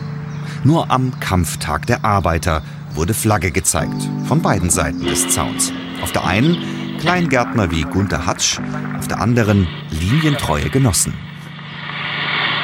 Für Frieden und Sozialismus zu demonstrieren. Einer der Gartennachbarn hat zu jedem 1. Mai vormittags hier die Gartenanlage mehr oder weniger beschallt. Laut und kräftig. Die Parade des 1. Mai in Berlin auf, auf dem Alexanderplatz. Die Parade wurde von den Offiziershörern der Militärakademie Friedrich Engels angeführt. Weitere Marschblöcke bildeten die Offiziershochschulen aller Waffengattungen. In geländegängigen Wagen rollen Fallschirmjäger vorbei. Es wechseln in exakt militärischen Bildern Panzerabwehrraketen, Haubitzen und Fliegerabwehrwaffen. Äh, damit kein Missverständnis stehen, das ist jetzt die äh, Doku zum 1. Mai gewesen, nicht das, was durch den Schrebergarten geht. Und das hat offensichtlich dem anderen Gartennachbarn überhaupt nicht gefallen. Und er drehte dann äh, auf in seinem Radio oder auf seinem Tonband äh, den berühmten Song von Gunter Gabriel, Guten Morgen Deutschland. Der erste Sekretär des Morgen, Deutschland. Und Deutschland, der Begriff allein war ja schon total verböhnt. Der war ja schon aus allen Dingen mehr oder weniger herausgenommen. In Leipzig hatte man ja zum Beispiel ein Hotel am Karl-Marx-Platz, was Deutschland hieß, inzwischen schon umbenannt. Also der Begriff Deutschland war tabu. Ja. Mitte der 80er Jahre war das vereinte Deutschland zwar nicht in Sicht, doch die Engpässe in der DDR so groß, dass die Führung beschloss, Mängel in der Versorgung mit Obst und Gemüse sollten nun generalstabsmäßig von den Kleingärtnern gedeckt werden. Vom Stiefkind der Genossen avancierten die Schrebergärtner so zu deren Hätschelkind. Ja, es war tatsächlich so, dass eben äh, die DDR dann ne, am Anfang der Ablehnung und der Honecker eingesehen hat, dass es natürlich ein großer Wirtschaftsfaktor ist, dass die Leute sich privat versorgen und da äh, sehr viel an Rohstoffen und Waren hergestellt wird und dass man das eben auch professionalisieren könnte, zu sagen, dass es darf in den offiziellen Verkauf gehen, also zu regulieren, äh, wie damit umgegangen wird. Und dass sogar Sachen aus Schrebergärten halt in den Westen verkauft worden sind. Soweit ist es sogar gegangen dann in der DDR-Versorgung. Dabei fing alles vor fast 150 Jahren. Genau hier, an diesem Ort, nahezu unpolitisch an, mit einem Garten für Kinder. Der wurde aber nicht, wie man immer denkt, von dem Leipziger Arzt Moritz Schreber erfunden, sondern der fungierte posthum lediglich als Namensgeber für eine Bewegung, die deutschlandweit Furore machte. Siehst du, und hier unterscheiden sich zwei MDR-Beiträge. Der eine schreibt schriftlich, das hätte der mitgegründet und hier als posthum. Die Geschichte ist auch ihr 200 Jahre schon irgendwie verwirrend. Auch im traditionsreichsten Verein, hier in Leipzig, wurde nicht nur geackert und bewirtschaftet. Der Schrebergarten war über Generationen ein privater Ort, eine Rückzugsmöglichkeit für die Familie. Kinderfeste wurden gefeiert, man saß gesellig beieinander und kam sich mitunter auch mal näher. Siehst du, habe ich doch gesagt. Fummelei. Äh, ja, genau. Das ist, das äh, ist eigentlich auch meine Erinnerung an äh, Kleingärten, Schrebergarten. Dieses einerseits die Selbstversorgung. Also ich wusste mal, wir hatten selber auch keinen zu DDR-Zeiten, keinen Garten, sondern diesen Bungalow von meinem Vater, aber da durfte er, weil es so ein Waldgrundstück ist, durfte keinen Ackerbau und Viehzucht machen. Aber dass Leute eben dann Gurken hatten oder Tomaten hatten, frische auf einmal oder Paprika, die wir halt nicht hatten, die kriegt man irgendwie von Kollegen meiner Mutter irgendwie mitgebracht. Und das hieß, ah, die sind aus dem Garten. Äh, ja, das ist die eine Erinnerung, eben dieses Thema Selbstversorgung und aber auch dieses Geselligkeit, ne, dass man so Veranstaltungen stattfanden, Partys, Grillfeste, Fummelei, so, dass das äh, so, aber ich glaube, ich habe das mal aufgeschrieben, finde ich das denn noch? Ich meine, es gibt 400.000 äh, Kleingartenanlagen in der DDR oder so. Also es ist so eine dichte, äh, dichte, dass ein, glaube ich, wie ich eben schon sagte, jeder von uns dem begegnet es einfach als soziokultureller Raum irgendwie. Also sieht man ja heute noch. Also das, die sind ja nicht weg, die ganzen Kleingartenanlagen. Aber ich habe den einen hier in Köln gibt es die ja auch, an den ganzen Bahnanlagen so, dass es hier eine andere bedeutet. Also seitdem ich in Köln bin, war ich noch auf keine Kleingartenparty eingeladen. das ist lang. Also irgendwie eine andere, also hier eher so ein bisschen, ja, irgendwie raus. Ja, ich kann es gar nicht sagen, weil ich kenne das hier gar nicht. Wann warst du Ich das letzte Mal im Kleingarten? Also in einem Kleingarten kann ich mich überhaupt nicht mehr dran erinnern. Aber äh, spazieren gegangen durch so eine Anlage. Wir haben ja hier auch nicht allzu weit weg eine und das hat mich dann so an alte Zeiten quasi auch wieder dran erinnert. Äh, wenn du dann immer die Leute dort siehst und dann äh, die Kinder dort spielen. Nur die Oma hat Ähm, keine Kittelshirts an. Ja, das Einzige ist, dass, äh, was hier schon auch auffiel, als ich das erste Mal äh, Kleingartenanlagen in äh, Westdeutschland gesehen habe, dass die ein bisschen anders aussehen. Also, äh, weil die, diese Standards und vor allen Dingen diese Bungalows, die gab's ja, äh, also die, die sahen ja fast alle gleich aus. Also man hat irgendwie versucht, immer das Beste draus zu machen, aber das, äh, ja, fällt schon auf, dass es einen kleinen Unterschied gibt. Obwohl ein Bungalow ja meistens eher unspektakulär ist. Genau, abschließend zu sagen zu uns heute noch, es gibt ganz viel Ärger in Ostdeutschland häufig noch mittlerweile, also jetzt den 90ern weniger, denn 2000 ging es richtig los, aber bis heute ziehen sich durchaus noch Streite, weil du eigentlich in Gartenanlagen ja nicht wohnen durftest, aber durch Wildbau und Wildwuchs halt ganz viele Leute sich das teilweise so ausgebaut haben, dass das quasi äh, Einfamilienhäuser sind und bis heute da immer noch das Problem ist, dass du ja keine Meldeadresse hast, da nicht wohnen darfst, es gibt Beschränkungen in, wie man da übernachten darf, ich glaube, es gibt sogar ein Gesetz, dass du nicht mehr als so bestimmte Anzahl an Nächten dort wohnen darfst und so. Äh. Und was uns nicht einfällt, die neuen Leiden des jungen F, W, äh, w das Buch, wo der in der Kleingartenanlage wohnt, musste ich mal in der Schule lesen.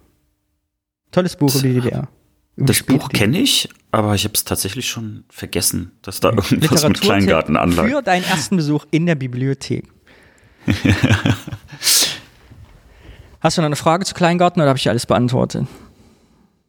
Ich habe aktuell noch keine Frage, aber ich habe nie mir Gedanken darüber gemacht, äh, warum man da nicht wohnen dürfte. Aber jetzt, wo du sagst, dass da in dem Sinne gar keine richtige Adresse da ist, also ich könnte ja nichts zustellen. Ja, das Äh, teilweise sind da ja auch- DDR-Zeiten war auch Hm. dahingehend schon sehr streng, wie es heute ist. Also du darfst da nicht schlafen oder eine bestimmte Anzahl an Nächten, du darfst da bestimmte Sachen machen, bestimmte nicht. Wie ja mich auch heute, frage- du darfst ja, ja. auch zu DDR-Zeiten zum Beispiel Wiese sollte nicht gefördert werden, sondern es gab quasi, man musste so einen bestimmten Anteil an Nutzpflanzen auch haben. Du durftest nicht nur Deko haben. Ja, vor allen Dingen frage ich mich, was strenger ist, äh, also die Staatsgesetze oder die Gesetze in einer Kleingartenanlage. Oh, das kann auch sein, dass der Verein wacht über allem. Ja, also weil das ist so, was total in meinem Kopf ist, dass diese Kleingartenvereine sehr, sehr streng sind. Also das, wenn du da schon Garten hast, dann musst du dich auch an ganz, ganz viele Regeln halten. Du darfst da nicht, also ich sage jetzt mal faul damit umgehen. Also ich wäre absolut der letzte Mensch, also dem man eine Kleingartenanlage übergeben sollte. Ja, das stimmt, es ist sehr streng geregelt und die Vereinsgesetze kennen da keinen Pardon. Alex, du wirst dich jetzt fragen, wo ist denn der Rand geblieben? Ja, das frage ich mich tatsächlich. Ja. Was fragst du dich? Wo ist der Rand? Hier ist er. Also, warte mal. bei welches Wort bei DDR-Thema kommt dir augenscheinlich und sofort unter, wenn du googelst nach Kleingarten DDR? Es ist natürlich das Wort die Datsche. Die Datsche. Ja. So. Da geht ein Lachen auf in deinem Gesicht. So. Und es wird ja immer gesagt, Datsche ist so das DDR-Wort für Kleingarten, ne? Irgendwie die Wessis sagen alle Datsche, die Ossis haben alle Datsche, Datscha gesagt. Ist dir das untergekommen, dass man das hier sehr als lustiges Wort gebraucht? Äh, das ja, äh, aber ich fand das immer witzig, weil für mich war Datsche natürlich ein russisches Wort. Mhm. Also weil ich ja das aus dem Russischen kenne und äh, dort hat es ein bisschen eben auch eine ganz andere Bedeutung als eigentlich eine Kleingartenanlage. Genau. Datsche ist eigentlich, jetzt kommen wir zu meiner Geschichte. Äh, Gibt es ja eigentlich Datscha, heißt es mit A. Und heißt ursprünglich auf Russisch, weißt du, wo das herkommt? Das englische Wort Dat, wo das herkommt? Nee, das weiß ich gar nicht. Das es ist heißt lustig. ja irgendwie so ein Kurzwort für äh, fürstliches Geschenk, weil die Geschichte der Datsche losging, dass quasi die Fürsten damals in Russland unter dem Zaren angefangen haben, Leuten, die sich verdient gemacht haben, kleine Parzellen an Land mit Haus zu verschenken. An Bürger, die es verdient haben. Und da haben die sich gut eingelebt. Und als in die russische Revolution war und hier und da und dann der Krieg und dann die 1918 Oktoberrevolution, war auf einmal alles verstaatlicht, stand leer und viele Leute haben sich quasi illegal diese Grundstücke geholt. Und es ging dann quasi so ins, ins normale Bürgertum über, dass, dass es so dann Trend war, dass jeder, der sich auf was sich hielt, irgendwie dann in der UdSSR eine Datsche haben musste. Und im Gegensatz zu unseren Kleingartenanlagen war die Datsche eher der Erholung gewidmet. Also rauszufahren, maximal eine Stunde aus der Stadt raus und dort eine Erholung zu haben, ein schönes Häuschen, gar nicht so den Fokus auf Landwirtschaft. Ist das deine Definition der Datsche? Ja, für, ich hätte jetzt einfach nur Ferienhaus gesagt. So. Aber in meiner Wahrnehmung, in meiner Erinnerung, habe ich das Wort Datsche nie benutzt und kenne es erst eigentlich in der Westzeit. Ich habe im Osten nie Datsche, auch zu unseren, während heute ich den Eindruck habe, auch wenn ich diese ganzen Reportagen google, jetzt kommt der Rand, und immer DDR und Kleingarten kommt hier immer dieses Datsche, von Datsche Glaubenpiepern und also dieses Wort überall taucht das auf, in diesen ganzen Reportagen und wir hatten alle eine Datsche und es war so schön. Und bei Goodbye Lenin zum Beispiel, auch bei Goodbye Lenin gibt es die Szene, wo die Mutter sagt, ah, wir fahren in die Datsche und dann fahren die so eine typische Kleingarten-Ostsiedlung. Und ich glaube einfach nicht, ich glaube nicht, dass in der DDR alle Datsche gesagt haben. So.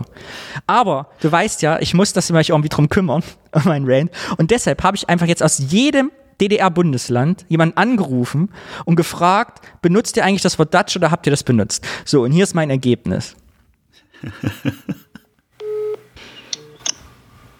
Hallo? Hallo Renate. Das Wort Datsche. Was sagt dir das? Ja. Das Wort Datsche ist ein russischer Begriff für deutschen Bungalow oder Wochenendhaus. Das heißt eigentlich nicht Datsche, sondern Datscha Ja. im Russischen. Und das ist, äh, jeder Russe fast hat in, in, der was auf sich hält in Russland, hat eine Datsche irgendwo im Grünen, aus den Großstädten und so. Ah ja, und jetzt heißt es immer, wenn ich überall lese, heißt es, es wäre so ein typisches DDR-Wort. Hat man das denn benutzt? Habt ihr immer Datsche gesagt? Nee, wir haben das nie gesagt. Eigentlich, äh, ich, ich, hab das, ich kenne das, das ist das Wort Datsche, das ist immer so gesagt haben. Aber also in meinem Umfeld nicht, kenne ich das nicht. Aber wer hat das dann immer ja. gesagt? Also, also wir hatten ja ein Bungalow, oder wie ist das bei uns immer? Ja, ja, wir haben gesagt Bungalow oder nie, sonst konntest du ja auch sagen Wochenendhaus. Aber sonst. Aber Datsche hat keiner gesagt bei uns oder was? Oder haben die anderen Datsche zu ihrem Bungalow gesagt? Also die hier Bungalows haben, haben nicht Datsche zu ihrem gesagt. Ich, ich kenne das Wort, äh, ja, dass es eben äh, gesagt wird, aber manche Leute haben eben gesagt Datsche. Wahrscheinlich war, ich weiß nicht, ob das die waren, die sehr russenfreundlich sein wollten, dass sie dann Datsche gesagt haben. Ich habe keine Ahnung, Danny. So, äh, ganz kurz, das gilt noch nicht, weil das ist meine Mutter. Ich wollte eigentlich meinen Vater anrufen, weil mein Vater steht für Sachsen-Anhalt als Erster. Aber ich fand es nicht so weit verbreitet. Ah ja, okay. Dann danke ich dir. Das war's schon. Ich muss. Tschüss. Äh, Grüße nach Thüringen, bis bald. Und jetzt gib mir mal den Rudi, ich will den auch noch mal fragen. Ja, der kratzt draußen an Stein umher. Was, ich hol den, du rufst noch mal an, geht das? Ja, genau. Hallo Danny, ich höre dich. Hallo, ich habe mal eine Frage an dich. Bist du ausgeruht? Ah, so, jetzt sitze ich erstmal. Ja, setz dich mal Ich hin. mache gerade die Terrasse- Terrassenplatte Platte sauber. Ah ja, sehr gut. Dann bist du ja beschäftigt. Äh, ich habe eine Frage an dich für meinen Podcast, den ich ja mache mit dem Alex.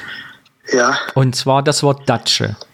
ja, Habt ihr das in der DDR benutzt oder hast du das nicht nein, benutzt? zu keinem Fall, in keinem Fall. Es kann sein, dass die Berliner das gesagt haben. Ja. Verstehst du? Aber bei uns war das nicht üblich, oder was? Bei uns war es nicht üblich, bei uns ist es Bungalow. Ah ja. Oder Ferienhaus oder so, oder Garten oder was? Äh, entweder Laube, äh, Gartenlaube, Gartenlaube. Ja. Im Garten stand eine Gartenlaube. Also ihr in Aschersleben, Sachsen-Anhalt, habt das auch nicht benutzt. Sind nicht untergekommen früher häufig oder was? Oder hat man das schon ab und zu mal, ge ich sag, hat man das ab und zu schon mal gesagt oder war das gar nicht geläufig eigentlich zu deinem? Datsche Ja, war gar nicht geläufig. ah ja. Gar nicht geläufig. Weil man liest ja immer überall, dass Datsche so ein typisches DDR-Wort ist und jeder irgendwie eine Datsche hatte. Nein, also jedenfalls hier in Sondershausen, überall hieß es Bungalow. Ah, Es ja. heißt ja auch Bungalow-Gemeinschaft, nicht Datschengemeinschaft. ja. Also du sagst, das ist äh, da nicht üblich. Alles klar, dann rufe ich mal die Berliner an und frag die mal, was die dazu. Ja, meine Eltern sind nämlich gerade in Thüringen in dem Bungalow, den mein Vater gebaut hat. Und deshalb muss er auch die Terrassenplatten sauber machen. So, es geht weiter mit, ich glaube, Brandenburg. sagen. So, und Berliner, äh, hast du da eine Verbindung zum Berliner? Ja, ich rufe die Ingrid mal an. Die Ingrid.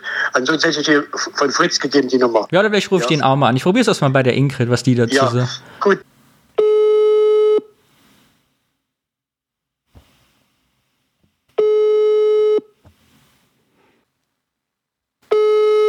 Hallo. Hallo Ingrid, hier ist der Danny, der Lieblingsschwiegersohn. Ja, ich hab das schon gesehen. Mein Telefon war aus, deswegen habe ich nicht gleich gehört. Ah ja. Hast du kurz Zeit oder bist du im Trubel? Nö, ich nehme mir die Zeit. Okay, ich habe mal eine Frage für meinen Podcast, den ich mit Alex mache. Darf ich dir die mal stellen? Ich habe eine wichtige mal, Ich mach mal das Radio aus, weil ich bin hier in der Praxis, da nur das Radio, du willst ja nicht haben. Ja? Ja, genau. So. Warte mal, ich muss mal hochklettern, weil ich bin ja so ein Zwerg, da komme ich ja nicht ran. Da brauche ich eine Rutsche. Kennst du den Begriff Rutsche? Ja, wa? Nee, ne, also äh, Wasserrutsche.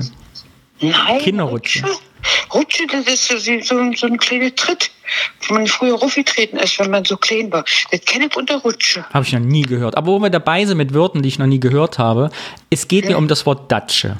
Das kennst du ja. Ja, ja. Ha habt ihr das in Berlin immer benutzt zu Ostzeiten? Habt ihr immer gesagt Datsche oder was? Datsche haben wir schon gesagt. Und für was? Für euer, weil ihr doch heute sagt, wir gehen in den Garten oder so. War denn euer Gartenhaus früher eine Datsche oder was war das? Ja, das war so ein kleiner Bungalow zum Gartenhäuschen. Ja. Also bei euch war das Wort durchaus üblich, ja? Ja, gesagt hat man das und man hat gewusst, was das ist. Aber die meisten haben gesagt, wir gehen in den Garten. Ah ja. Und da war endlich klar, dass jeder da so ein kleines Häuschen hatte und dass er auch illegal da auch übernachtet hat. Ah ja. Na gut, das war's schon, da freue ich mich. Aber heute benutzt du heute das Wort Datsche noch? Nee, ich glaube nicht. Hat man sich abgewöhnt. Ich gehe im Garten und da habe ich ein Gartenhäuschen. Ah ja. So, so sagt man das eher. Gut, dann danke ich dir. Jetzt kannst du weitermachen. Und rutsch nicht aus auf deiner Rutsche. Nee. Ach, das Wort Rutsche kennst du nicht? Nee. Das ist doch dieser, dieser kleine Hocker, der, was man gebraucht hat, wo man immer raufgetreten ist. Ah ja. Wenn man irgendwo nicht rangekommen ist. Weißt du? Tritt heißt es hier. Einen Tritt. Ja, wir kennen unter Rutsche. Aber vielleicht kommt das ja der Begriff von daher, wo geboren ihr, ne? Das kann Ein auch. sein. Schlesien. Ja? Na gut, mein Gut, Lieber. Darf ich das benutzen in meinem Podcast, was du gesagt hast? Ja. Jetzt kommt der Thorsten. Thorsten kommt aus Sachsen. Thorsten, ich stelle aus allen ostdeutschen Bundesländern jedem eine Frage und du bist für Sachsen drin. Ja, klar. Ne? Kommst ja gebürtig aus Sachsen, das ist richtig, ne? Das ist korrekt. Richtig. Das Wort Datsche, was sagt ihr das? Das ist äh, eine Gartenlaube. Mhm. Und habt ihr das Wort denn benutzt in Sachsen? Oder ist das. Ja. Ja? Ihr habt Datsche Ja. gesagt? Na klar. Hattest du eine? Oder hattet ihr eine? Ja, aber nicht so richtig geil zum Wohnen drin, aber da stand durchaus eine Behausung in dem Gartengrundstück. Ja. Ah ja. Aber man ist nicht drin wohnen, wie man das so typischerweise in Datschen tut, dachte ich. Ah ja. Und ihr habt dann auch wirklich gesagt, wir fahren eine Woche in die Datsche, nicht in den Garten oder in, in, ins Achso, nee, Ferienhaus. wir sind in den Garten gefahren, weil äh, die Datsche war wirklich nur so, also da stand ein Tisch drin und ein Kühlschrank, aber das war jetzt eben nicht so zum, wir wohnen da auch und legen uns da hin und so. Ach so, hat die direkt mehrere Grundstücke? Nein, Ach das so. eine Kleingartenanlage. Aber Ach, ich kenne das Wort Datsche natürlich von anderen Leuten. Ja. Also ist, ist es deinem aktiven Sprachgebrauch bekannt? Ja, ja, ja, definitiv. Ah ja. Weil ich habe den Verdacht, es gibt ein Nord-Süd-Gefälle. Okay. Ich habe nicht die Ingrid schon angerufen, die kennt das. Meine Eltern kennen es nicht. Und jetzt muss ich noch Berlin anrufen. Ich habe erst Brandenburg. Mal gucken, was die sagen. Hm. Wundert mich jetzt. Ich dachte, das wäre so ein bekannter Begriff. Ja, ich eben nicht. Deshalb habe ich das Thema jetzt mal ausgesucht, um das mal zu bearbeiten. Weil ich kannte das Wort quasi auch nur irgendwie nach der Wende. Ach so. Wurde bei uns nicht benutzt. Was habt ihr gesagt? Laube oder was? Nee, in den Garten fahren oder bei uns hier. Wir haben ja ein Bungalow, hat mein Vater gebaut. Der Bungalow gab es nur im Westen. Oh, Thüringen waren immer die besseren Ossis. das war's schon, Thorsten. Okay. Ich danke dir. Sehr gerne. Darf ich das benutzen, den Ausschnitt? Ja. Cool. Also ich. Das ist mein, nämlich mein neues Thema. Ja, das war's schon von mir. Mach's gut. Bis dann. Tschüss. So. Was das ist das Highlight. Bungalow, das gab's nur im Westen. So, alle sagen immer, ich habe selber die Datsche zu dem gesagt, aber alle anderen irgendwie. Das ist ein Mysterium. Also jeder sagt, ich habe selber nicht gesagt, aber alle anderen. Irgendwie Das ist die neue, das ist die neue Catwurst. So, jetzt hier Thüringen.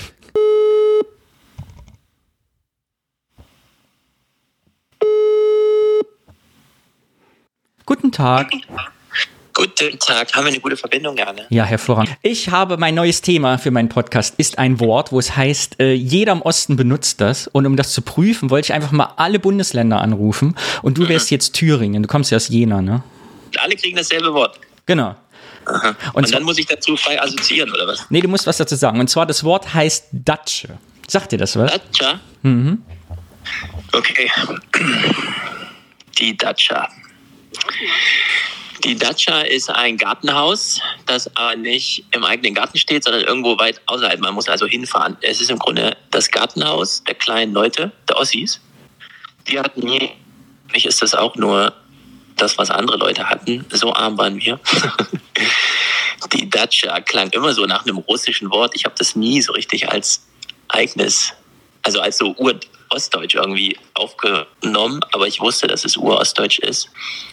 Und wenn wir mal außerhalb waren, dann sind wir immer nur zelten gegangen. Also wir hatten, uns blieb der Datscha-Luxus versperrt. Mhm. Und das Wort hast du quasi, würdest du sagen, in deiner Erinnerung gar nicht benutzt, als du jung warst? Oder ist es dir regelmäßig untergekommen? Es ist mir regelmäßig unterbekommen, aber ich kann dir sicher sagen, ich habe es selber nie genutzt. Ah, sehr gut. Und du sagst Datscha oder Datsche? Was wäre deine, dein Wort? Datscha, mit A am Ende, oder? Datscha. Ach, guck mal, da haben wir schon hier einen Unterschied. Manche sagen Datsche. Desto weiter nördlich es geht, aber mehr wird Datsche gesagt, glaube ich.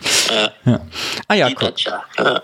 Gut, dann bist du jetzt Thüringen. Jetzt weiß ich Bescheid, was in Südthüringen die Datsche bedeutet hat und ob man sie benutzt hat. Sagst du, benutze das Wort heute? Hast du das jetzt das erste Mal seit 30 Jahren benutzt oder ist das in deinem Sprachgebrauch irgendwie drin?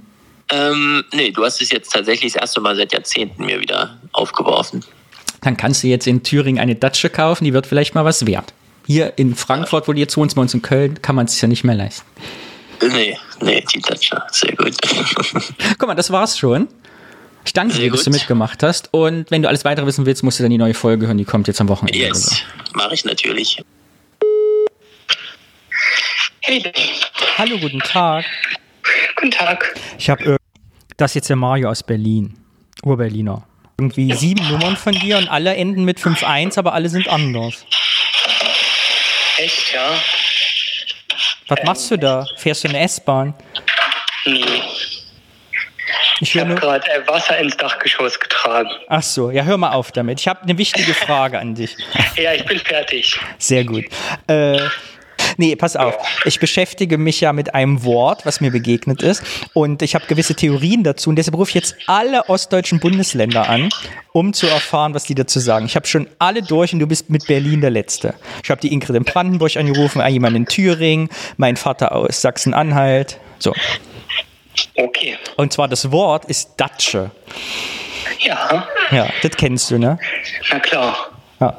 Und äh, benutzt ihr das regelmäßig? Ist das ein Wort deines täglichen Sprachgebrauchs heute? Eigentlich nicht mehr. Nee. Nicht mehr. Aber war es das mal oder kennst du es auch nur, weil andere das gesagt haben? Oder hast du das mal aktiv auch benutzt? Hattest du mal eine Datsche? Ja, tatsächlich, ähm, weil ich ähm, jemanden aus Russland kannte und Mhm. der hat immer Datsche gesagt. Und in dem Zusammenhang habe ich es auch benutzt. Also für, wenn ich also über Kleingärten in Russland spreche, verwende ich das Wort Datsche. Ah ja. Hast du den Kleingarten im Moment? Habt ihr noch einen Garten? Nee. Nee. Also wir haben ein Haus, aber wo ja die Schwiegereltern quasi drin wohnen. Und Da ist ein Garten, aber sonst habe ich keinen Kleingarten. Ah ja, genau. Und Datsche oder Datscha? Wie war es bei euch in Berlin? Datscha. Mit A. Ja. Ah ja, guck mal, das ist eigentlich alles schon, was ich wissen wollte. Das war's schon. Echt? Ja, das ist ja eine komische Frage. Nee, das ist eine super Frage. Gut. Warst du jemals in deinem Leben in einer Datsche? Äh, ja, bei Hubert. Ah ja, aber der sagt ja selber nicht Datsche. Ingrid sagt dir immer gesagt, wir gehen in den Garten. Richtig, das stimmt. Du warst also in einer Datsche, die gar keine ist. Eine Betrugsdatsche. Eine, ja, das, äh, das ähm, gibt mir zu denken. ich werde es auf jeden Fall äh, Ingrid nächstes Mal vorhalten. Ja, halt's dir mal vor. Und es ist ein Mysterium und es bleibt. Aber ich danke dir, lieber Mario, dass du auch meine Frage beantwortet hast. Hey, ja, sehr gerne. Und man kann froh sein, dass es nur fünf neue Bundesländer sind. Oh, das stimmt. Plus Berlin. Plus Berlin.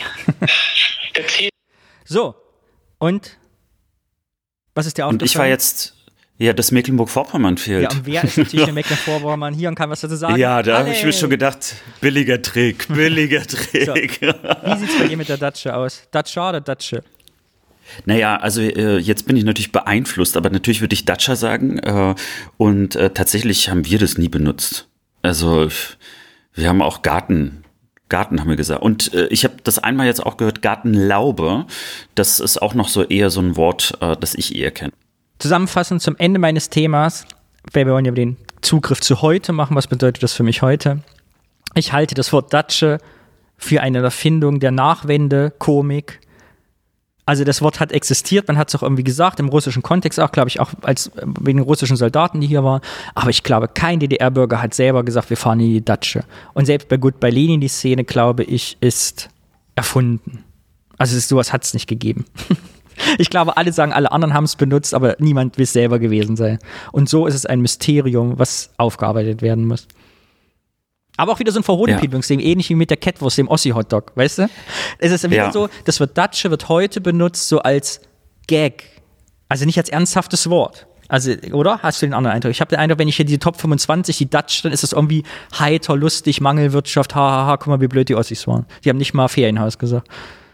Naja, mir ist schon aufgefallen in dem äh, Beitrag, den du am Anfang äh, gebracht hast, ne? Das war wieder so, so dieses typische äh, äh, Framing, ne? Also äh, die sozusagen die Gefangenen in der DDR und dann haben sie äh, den, ihr, der Kleingarten, da konnten sie ihre Freiheit und weg von der Agitation des Staates und so.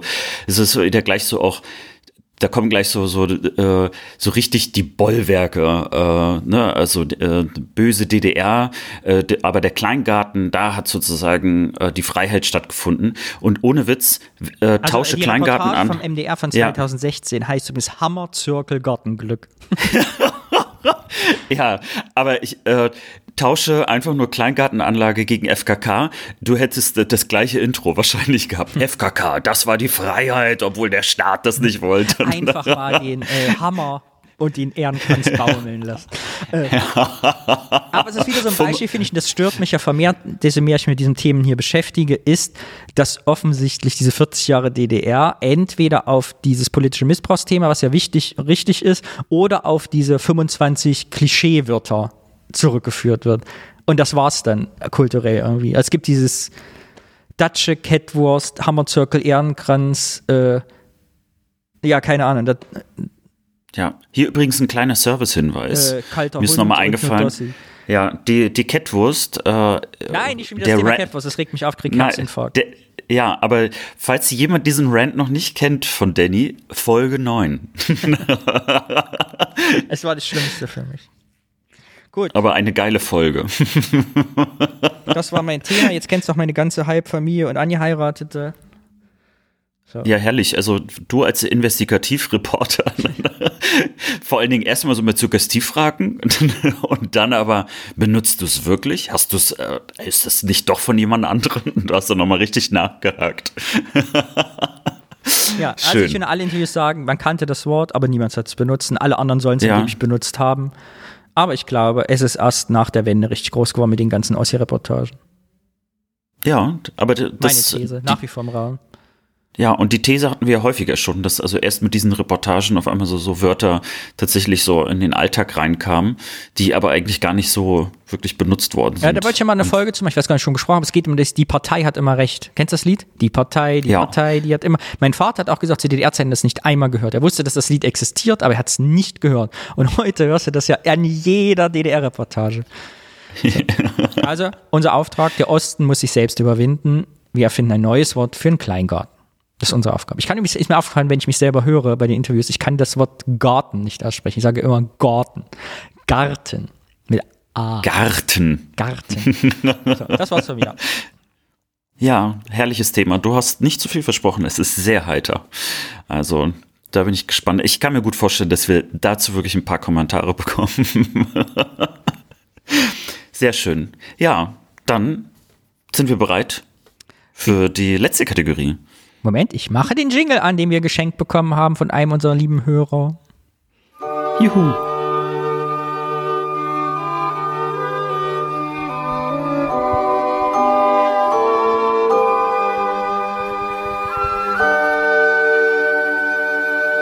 Die Rubrik heißt heute, hast du ein Foto mitgebracht oder ein Bier?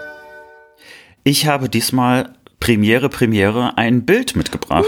Uh, ein Foto. Denn Alex bringt uns ein altes Foto mit, was mit ihm irgendwie zu tun hat, was er bei sich gefunden hat. Und wir reden drüber, denn irgendwo steckt in diesem Foto eine Erinnerung. Für alle, die das hier auf normalen Podcatchern hören, seht ihr jetzt in der, in dem Coverbild das Foto. Für alle, die bei Spotify oder sowas hören, guckt in die Shownotes, da steht der Link drin, oder gebt ein www.8082.eu slash foto3.jpg. Ganz genau. Und jetzt werden wir einen Piep hören, weil das ist nämlich das Foto, das jetzt gleich bei Danny auf dem Computer ankommt. Oh, ich bin so aufgeregt. oh, haha. ich hatte fast ein ganz ähnliches heute gesehen. Das ist sehr lustig von mir, als ich geguckt habe. So sah es Ja, ich musste Kind auch- aus.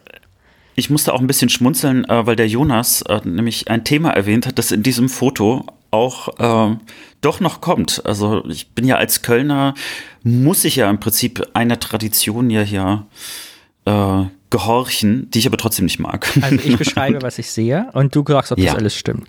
Ich sehe dich in einem Faschings- oder Karnevalskostüm. Und zwar bist du als Ritter verkleidet. Es ist offensichtlich Faschingszeit, denn es steht so ein Weidenkätzchenstrauß in einer Vase neben dir, wo die Blüten noch nicht aufgegangen sind. Das heißt, es ist wahrscheinlich März oder April. Müsste man das Jahr recherchieren. Es, ist, es sieht sehr nach einer Nachwendewohnung, also auf jeden Fall nicht mehr DDR. Ist das richtig? Nein, das ist nicht richtig. Es ist 88. Es ist 88, das hätte ich jetzt nicht gedacht. Fasching, Fasching dachte, dass es die 88. umgeschlagenen äh, Fußleisten aus Teppichstoff erst nach der Wende gab, dass das nicht üblich war. Aber da habe ich mich, 88 ist das. Toll. Ich sehe eine wallende Gardine, eine typische Plattenbaugardine, die hatten wir auch. Und eine schöne DDR-Topfpflanze. In einem so einen schön grob, wahrscheinlich von irgendeinem Kunsthandwerker selbst gemachten Tontopf. Und da ist die berühmte Schallplattensammlung rechts, von der schon mal erzählt. Das kann das sein? Ähm, ich bin mir gar nicht sicher. Ich muss gerade mal reinzoomen. Es sind alles Bücher. Es sind keine Schallplatten. Ah ja, was sehen wir denn jetzt hier? Warum hast du das Foto mitgebracht? Ich bin gespannt. Ähm, also zum einen, da hast du mich ein bisschen inspiriert, weil äh, du mir ja gesagt hast, dass du Bilder magst und äh, gerne guckst, was da so an Möbeln sind und Mhm. irgendwie. Ich habe, äh, ich fand das zum einen natürlich lustig, also mich in einem Faschingskostüm zu sehen. Und ich sage hier auch Fasching. Es steht auch so auf dem Foto auf der Rückseite Ja. 88 Fasching, weil wir das so damals auch genannt Mhm. haben. Und ich bin ja gar kein großer Karnevalsfan. Und dann habe ich auf einmal gesehen, Moment mal, ich hatte äh, doch ein Faschingskostüm. Und äh, dann waren da eben so all diese Sachen, äh, die, die mich an das alte Wohnzimmer in Rostock-Klein auch erinnert haben. Und da sind ganz, ganz viele typische Sachen auch, wobei du auch jetzt Details gesehen hast. Die, also du bist ja wirklich ein Investigativjournalist mit den Weidenkätzchen, Holla, die Waldfee. Weißt du, was mir als exakt als erstes auch aufgefallen ist? Und das, vielleicht ist das das große Thema unserer Bildergeschichten hier. Wie sich die Zeiten ändern. Weil ich habe auch mein, bei mir wieder geguckt, welche Fotos könnte ich nehmen. Es gibt ja auch diese Karnevalsfotos von mir. Wir sehen alle auf den Fotos immer nicht glücklich aus. Und du jetzt auch. Wir sehen irgendwie ganz traurig, komisch aus. Und das ist, glaube ich, die, wenn ich jetzt meine Nichten sehe und äh, Neffen auf Fotos, wenn wir bei WhatsApp geschickt kriegt, die sehen aber alle so glücklich aus, die Kinder und so happy. Was glaube ich aber nur daran liegt, nicht weil wir das DDR waren, wir Mangelwirtschaft hatten und ausgezehrt waren, sondern weil die Kinder heute so gewohnt sind, sich fotografieren zu lassen. Also wenn du heute sagst, ich mache ein Foto, dann lachen die Kinder und freuen sich mit dem Handy. Und bei uns glaube ich, also ich sehe dich da stehen, wie du gedacht hast, wann ist es vorbei? Warum muss ich jetzt hier stehen? Das ist übrigens äh, total witzig, dass du das ansprichst. Und zwar, äh, ich erinnere mich auch noch, dass es typisch war, wenn jemand ein Foto machen wollte, dass man gesagt, oh, oh bloß kein Foto. Mhm. So und jetzt, äh, also sind ja mindestens schon mal zwei Generationen wirklich aufgezogen, die unter Fotografie also die gar nicht genug bekommen können. Also dass es jetzt total normal ist, irgendwie alle 200 Meter zu sagen, oh, mach noch mal ein Foto von mir hier und da und so ähm, also dass sich das komplett verändert hat, dass man sich selber auf Fotos auch ertragen kann. Äh, also es hat natürlich jetzt eine ganz andere äh, Geschichte bekommen, dass man also jetzt auf einmal so kritisch sich selber anschaut, dass man also eher eine OP machen lässt, äh, anstatt einen Filter draufzulegen. Aber andere Geschichte. Und ich habe aber noch eine andere Vermutung. Mhm damals hatte man eben nur 36 Bilder auf einer mhm. Farbrolle. So, und da hat man ja schon gesagt, äh, lächel doch mal. So, und das hat ja schon, das hätte ja bei mir definitiv schon mal ausgelöst, dass ich auf gar keinen Fall lächle. man hatte im Prinzip also nur ein oder zwei Versuche. Man hat nicht irgendwie hundertmal abgedrückt. Äh, weil jetzt natürlich schmeiße ich natürlich die Bilder weg, die äh, nicht so gut aussehen, aber damals äh, hast du halt abgedrückt und gehofft, dass du in dem Moment die Augen auf hattest und dass du gelächelt hast. So. Zweite Sache, die mir bei dem Foto sofort auffällt, würde ich noch ergänzen. Und das ist mein Kindheitstraum. Ich glaube, vielen unserer Hörerinnen und Hörern geht es auch so. Warum wurden bei Kostüm alle DDR-Kinder in diese komischen Strumpfhosen gesteckt? Egal was Kostüm, man musste immer so eine komische Kinderstrumpfhose anziehen. Niemand wollte die anziehen, alle Kinder haben sich gewehrt, man musste unten die Füße reinstecken, oben war dieses viel zu enge Gummi und dann dieser komische Eingriff vorne, der gar keiner war. Ich glaube, der war zugenäht. Warum ist das so? Liebe älteren Hörerinnen und Hörer, die ihr Kindern Strumpfhosen angezogen habt, wieso? Ich finde eigentlich diese Stiefel, die ich da auch anhabe, die sind also grandios. Die passen äh, ich weiß nicht immer. Sowohl zum Western-Kostüm. Ich stelle ich auch wieder fest, hm. wenn ich hier von Marc oder von mir äh, immer so alte Kinderfotos mit Kostüm sehe. Es war sehr improvisiert und ging auch für Cowboy die Stiefel. Du hättest sie eigentlich passen zu fast jedem Kostüm. Aber es gibt noch äh, zwei Sachen, also die ganz besonders sind erzähl, in diesem erzähl. Bild. Äh, das eine ist, du hattest ja die äh, Topfpflanze erwähnt, mhm. aber die steht auf so einem Raumteiler und diesen Raumteiler, den, äh, der war wohl in der DDR super weit verbreitet, weil das nämlich so ein Raumteiler war, wo man auch so Töpfe noch reinstellen konnte. Also es war praktisch wie so ein kleines Geländer mhm. und dann konntest du dort noch so Topfpflanzen reinstellen. Und ich habe äh, einige Fotos auch gesehen aus der DDR-Zeit, wo genau diese Raumteile auch existierte. Also das war so voll das Inding. Und das andere, wir haben ja darüber gesprochen, äh, dass so Dinge wiederverwertet werden, ne, mit diesen, äh, da, die Gartenlaube, die da wieder aufgebaut worden ist aus den alten Ziegelsteinen. Der Teppich, also diesen, also den Teppich, den du siehst mit dem Muster, mhm.